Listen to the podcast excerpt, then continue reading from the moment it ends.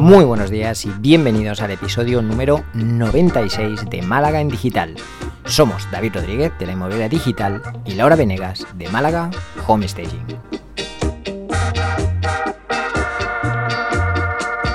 Y hoy vamos a hablar sobre un artículo, un artículo que yo escribí en mi blog allá por 2020, principios del 2020, febrero de 2020, un mes para, olvidar, probablemente, no, no fue ni un mes ni, un año que merezca mucho la pena recordar, eh, que se titulaba Los 10 mandamientos del marketing digital inmobiliario. Aunque realmente estaba pensado mucho para mi público, pero mi público, como sabes, Lau, son, son agencias inmobiliarias sobre todo, en realidad yo creo que eran también mandamientos aplicables a cualquier negocio que quiera, que quiera empezar en, en Internet, ¿no? Así que, eh, ¿qué te parece si los repasamos a ver si todavía están de actualidad y ponemos un poco la puntilla sobre cada uno de ellos y a ver si sacamos algo, algo interesante? ¿Te parece bien? Me parece estupendo porque además eh, creo que es algo básico que todos deberíamos saber, eh, sobre todo si están empezando y no saben para dónde ir. Pues venga, vamos a ver, ¿cuál era el primer mandamiento que tenemos que seguir? Vamos con el lo voy a decir así un poco con voz de mandamiento, ¿vale? El primer mandamiento dice, amarás a tus usuarios sobre todas las cosas. Pues interesante y sigue muy vigente, ¿no? Esto es algo de lo que hablamos siempre. Sí, sí, sí, sí. Yo, recuerdo que en este caso um, era un momento en el que yo mismo estaba definiendo mi propio servicio, ¿no? Entonces era también una, manera de, darme un poco colleja a mí mismo para que no estuviera tan pendiente de eh, pues qué era la inmobiliaria, qué soy yo, qué hago y demás, sino que me centrara más en si en ese momento mi usuario, que eran las inmobiliarias en, ese, en esa primera etapa, podía yo ofrecerles algo que realmente transformara sus negocios, transformara sus vidas y les ayudara en su día a día. Así que yo creo que ahí es, básico y por eso también está en ese orden. ¿eh? Es el, primer mandamiento, poner el foco en el, en el usuario Así que diría que este está vigente todavía y bastante. y, lo estará durante mucho tiempo, me parece. Yo creo que sí. De hecho, si vais al artículo, que lo dejaré linkado, hice hasta una plantilla para hacer un perfil de cliente objetivo. Madre mía, hacía unos artículos bastante buenos cuando empecé. cuando, cuando, te lo currabas mucho, muy bien. ¿Cuál es el segundo mandamiento? Mira, el segundo, este es gracioso. Dice, no tomarás el nombre de Google en vano. Toma ya. ¿Y eso qué era? ¿Qué significa? Bueno, básicamente que en Internet Google vendría a ser como la, máxima, lo, más importante, ¿no? Porque em, cuando hablamos de posicionamiento orgánico, cuando hablamos de, SEO, cuando hablamos de SEM, cuando hablamos de todo esto, aunque cada vez hay más buscadores, y no solo buscadores de estos de Internet, sino eh, YouTube, por ejemplo, es un buscador. Eh, lo que hay en los portales inmobiliarios es un buscador. O sea, al final, cuando hablamos de SEO también podemos referirnos a cualquier tipo de buscador, cómo lo hacemos para posicionarnos ahí, ¿no? Pero si nos referimos a Internet, en realidad el que manda es, Google. Y si nosotros queremos estar primeros o en primera página, si queremos conseguir visitas, pues no podemos tomar el nombre de Google en vano. Con esto me refería a entender un poco cómo funciona Google para que adaptemos nuestro contenido, adaptemos nuestro blog, adaptemos nuestra web eh, a esas premisas que él nos da y que nos dice, oye, hacerlo de esta manera, tener cuidado con esto, no hagáis trampas, no tengáis prisa, eh, crear buen contenido, eh, pensar en vuestro usuario, etcétera, y yo me encargaré de que vuestro contenido sea visible y os, os reporte tráfico. ¿no? Pues muy bien, esto sigue vigente, podemos decir que todavía sigue vigente, los buscadores siguen siendo nuestra fuente máxima. Sí, a ver, el, aparecer en las primeras posiciones en Google no siempre es igual de efectivo, dependerá por qué palabras aparecemos. Obviamente, si tú, por ejemplo, Lau. Eh, aparecieras por la palabra comprar zapatillas, pues te daría absolutamente igual, ¿no? hay, que ver un poco por qué palabras aparecemos y, crear contenido pues enfocado a, a, objetivos también, porque si estamos ahí también es para vender nuestro servicio, nuestro producto, ¿no?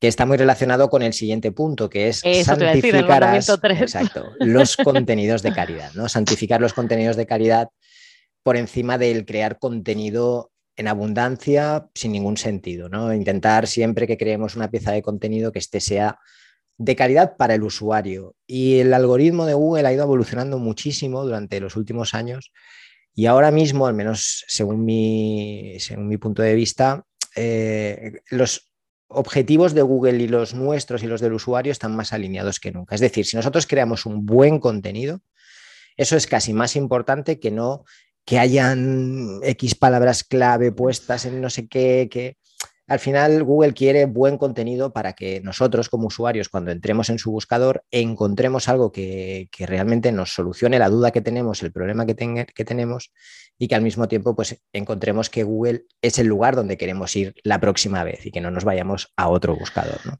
Podemos decir que Google cumple con el primer mandamiento, ¿no? Que lo más importante es el usuario. Es absolutamente, es un bucle, es decir, si nosotros damos buen contenido para nuestro usuario, al final también estamos generando buen contenido que Google le va a dar a sus usuarios. El usuario es el principal beneficiado de esta, de esta rueda, digamos, porque él entra en Google, en Google o en cualquier otro buscador buscando una respuesta, buscando un contenido y eh, Google se convierte en el buscador de referencia porque siempre ofrece buen contenido y nosotros nos convertimos en el, negocio, la empresa o el proveedor de contenido eh, con mayor autoridad porque siempre estamos en esas primeras posiciones. ¿no? Así que yo creo que es un win-win-win, ¿no? Ganamos todos, siempre pensando en el usuario. Pues muy bien. Y el cuarto mandamiento, eh, bueno, esto sí que es aplicado casi que a, servicios como el inmobiliario, es honrarás a compradores y vendedores. Pero sobre todo creo que es algo importante para destacar en el inmobiliario, ¿no? En este mundillo. Este está 100% enfocado a eso, porque sí que es verdad que, al menos en esta época, eh, yo vengo del sector inmobiliario y siempre ha habido esa dicotomía, ¿no? Ese, ese eh, esa separación entre yo trabajo para el vendedor, yo trabajo para el comprador y sí que es cierto que cada inmobiliaria se puede especializar en un tipo de cliente, pero al final en la operación están involucradas todas las partes. Entonces, que de alguna manera eh, siempre he pensado, y esto pues es algo muy que, creo que también cada vez está más extendido, que hay que cuidar tanto a unos como a otros, independientemente de que la persona que nos ha firmado el contrato sea el vendedor o en el caso de los personal shoppers sea el comprador. ¿no? Todos estamos involucrados, todos queremos llegar a un acuerdo y, nosotros como intermediarios, bueno, yo ahora ya no, pero cuando, cuando lo era, eh, parte de nuestro trabajo debería ser cuidar de las dos partes. Totalmente, totalmente. Mm. Y bueno, pasamos al quinto mandamiento, que es el que más me gusta a mí. ¿eh? no harás spam. No harás spam. Este es interesante, sí, porque al final eh, estamos en este momento en el que se crea tanto contenido, tanto, tanto, tanto, tanto contenido, que es difícil también encontrar, eh, digamos, ese punto, primero que te identifique y segundo que sea de valor real para el usuario, ¿no? Pero sí que es verdad que si nos ponemos a, centrarnos nada más en vender, centrarnos nada más en intentar promocionarnos, en, hablar de nuestro producto, de nuestro servicio, hay tanto contenido que es que el usuario al final se va a ir hacia otro lado. Porque yo, no sé si esto, esto que, se ha dicho mucho y que no es la frase más popular del mundo, pero que yo creo que tiene mucho sentido y es que en realidad nuestro producto, nuestro servicio, nosotros mismos a la gente le importamos más bien poco, ¿no? Entonces, lo primero es captar su atención, de alguna manera conseguir generar una conexión con esa persona y finalmente cuando ese interés está ya creado, pues, pues sí, obviamente decirle pues lo que haces y que eso quede claro en tu web. Al final la gente, nosotros cuando nos interesamos por alguien, acabamos sabiendo a qué se dedica, no hace falta estarle repitiendo 27 veces al día eh, lo que hacemos, lo buenos que somos, eh, todo lo que vendemos, ¿no? Totalmente. Pues muy bien, me gusta, me gusta ese. Y sobre todo porque se usa para todo, redes sociales, pero también el, spam de email, para los artículos del blog, lo que sea. Para todo, para todo. O sea, cuanta más información tenemos en Internet, cuanto más contenido se genera, menos deberíamos caer en la trampa de, que nuestro mensaje se convierta en, un monólogo de nosotros hablando de cosas que nos interesan principalmente a nosotros. Intentar más, una vez más, centrarnos en el usuario ver qué le puede interesar, qué puede captar su atención, qué es relevante para esa persona y, jugar por esos, por esos lados, ¿no? Porque va a ser mucho más fácil eh, que nos presten atención y sin atención ya podemos vender lo que queramos que no, que no nos van a hacer ni caso. Así es.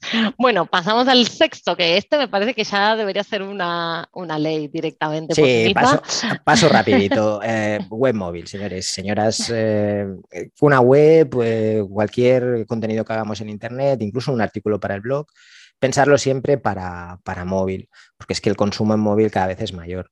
En el caso de los emails, por ejemplo, pues frases que no sean muy largas, porque una frase que en un ordenador de 33.000 pulgadas es, es, un punto y aparte, en un móvil es un párrafo, ¿no? Entonces, bueno, echar un poquito, prestar un poquito de atención a esto y proporcionar a los usuarios una experiencia lo más sencilla posible y lo más clara posible, sabiendo o pensando que van a consumir nuestro contenido desde una pantallita pequeña. Bueno, un poquito, son mejores pantallas que hace varios años, pero bueno, sigue siendo una pantalla pequeña. Exactamente, mm. así es, y sobre todo que la gente mayor lo tiene en tamaño 28, hay que tener cuidado también. Con total, total, total, total. Pues mandamiento número 7, no manipularás. ¿A qué nos referimos con el, esto? El 7 y el 8 están un poco en la línea, ¿no? Es el no manipularás y el no mentirás, ¿vale? Mm. Eh, no manipularás. Se ha hablado mucho y se, sigue hablando del concepto de reciprocidad. Y está claro que muchas de las estrategias de venta, de marketing y demás se basan en este principio, ¿no? El hecho de tú estás generando pues una especie de compromiso con la persona porque tú le estás dando algo y esa persona pues se siente un poco eh, o más predispuesta a darte algo a ti. El caso típico es cuando te ofreces pues, un contenido gratuito, como una guía o como un descargable, a cambio de que esa persona te deje su email, pues para tú después hacer diferentes estrategias de marketing. Nada que decir al, al respecto, pero que también al mismo tiempo entendamos que, por ejemplo, cuando se dice que algo es gratis, pues que sea gratis. Cuando se dice que sea gratis de verdad. Cuando se dice... Y que aporte valor de verdad. Y que sobre todo aporte valor. Porque si no, lo que hacemos es que encontramos, mm, no digo que sea algo generalizado, pero hay muchos eh, contenidos por ahí a cambio de un email, a cambio de mil cosas, muchas cosas gratis que se regalan, pero que estamos cayendo en el error de pensar que porque son gratis no tienen que tener valor o que no, tienen no tenemos que poner todo el esfuerzo y todo lo posible en ese contenido para que sea como si costara mm, dinero. O sea, en realidad la experiencia que tenga esa persona una vez se descargue nuestro contenido gratuito tiene que ser igual de buena que si ese contenido gratuito lo estuviéramos vendiendo. Y tiene que, al menos así es como lo veo yo, y tiene que recibir mucho más de lo que espera. Y eso va a ser mucho más, eh, va a generar una oh, reciprocidad, gracias, una reciprocidad más sólida que no el hecho de simplemente por dar algo gratis. ¿Vale? Entonces, ah. no, tengo ningún problema en eso, pero de verdad, poner, eh, siempre que deis algo a cambio de, incluso darlo y no pedir nada a cambio, cosa que yo he hecho bastantes veces y funciona muy bien, em, que sea de calidad, que, de verdad ofrezca valor a la persona a la que, a la que os dirigís. Así es. Pues muy bien, y eso se relaciona con el no mentiras, ¿no? Que es casi, casi lo mismo, pero bueno, que también tiene sus, tiene sus matices en, en, no mentiras, porque puede haber, bueno, y había en el mundo inmobiliario también mucho de capto, capto, capto, esto ya lo tengo vendido, pero para, para tener ahí compradores dando vuelta, ¿no? Y eso tampoco está muy bien visto. A ver, yo no, yo no soy parte, o sea, al final todo se basa en lo mismo. las personas que, a las que vamos a vender, pues son como nosotros, son personas. Y a nadie le gusta sentirse engañado. Y creo que todos estaremos de acuerdo en que parte de la relación que podamos tener con ese cliente, incluso parte de, hablando claro, el beneficio que podamos obtener con ese cliente, porque nos recomienda, o sea, no solo la, venta que, o la compra que hacemos con ese cliente, si se trata de un producto o si se trata de una inmobiliaria en este caso, pues que venda un piso con nosotros, pero que luego nos recomiende a alguien, que traiga a sus hijos para comprar con, con nosotros, que todo eso se basa en la confianza que hemos creado con ese cliente en el momento en el que ha trabajado con nosotros. Si nosotros nos cargamos esa confianza por chorradas que lo que único que pretenden hacer es acelerar el proceso o conseguir un beneficio más rápido en el momento, pues ese cliente es probable que ya no vuelva a trabajar con nosotros. Y la pérdida, esa pérdida, para mí al menos, es mucho mayor que el hecho de que nos lleve un poquito más de tiempo convencerlo de que trabaje con nosotros diciendo las cosas como son. No, no creo que a día de hoy esta sea una práctica eh, tan habitual en el sector, por ejemplo, inmobiliario como lo era hace algunos años, pero que hay algunas, algunas es que no sé, artimaña, no, sé cómo llamarlo, que, que, yo las evitaría, que no valen la pena, que no compensan, que no compensan, que es buscar el beneficio rápido y ya a costa de cargarte la confianza de ese cliente, que, que creo que es lo realmente valioso. Totalmente. Totalmente, pues estamos llegando al final, el 9. No consentirás pensamientos de dejarlo para luego. ¿Esto qué es? A ver, esto, a ver, eh, cuando hablaba de en este caso, como me dirigía mucho a, agencias inmobiliarias, sí que es verdad que es un sector en el que ha costado un poco más el hecho de aceptar que Internet es eh, importante. ¿Vale? Tengas el negocio que tengas a día de hoy, Internet es importante y no porque Internet sea Internet, sino simplemente porque la gente está en Internet. Entonces, si nuestros clientes están en Internet, pues deberíamos empezar a trabajar en ello lo antes posible. Además, todo cambia súper rápido, o sea que eh, cuanto más lo vas procrastinando, cuanto más lo vas dejando para luego, eh, más difícil lo vas a tener.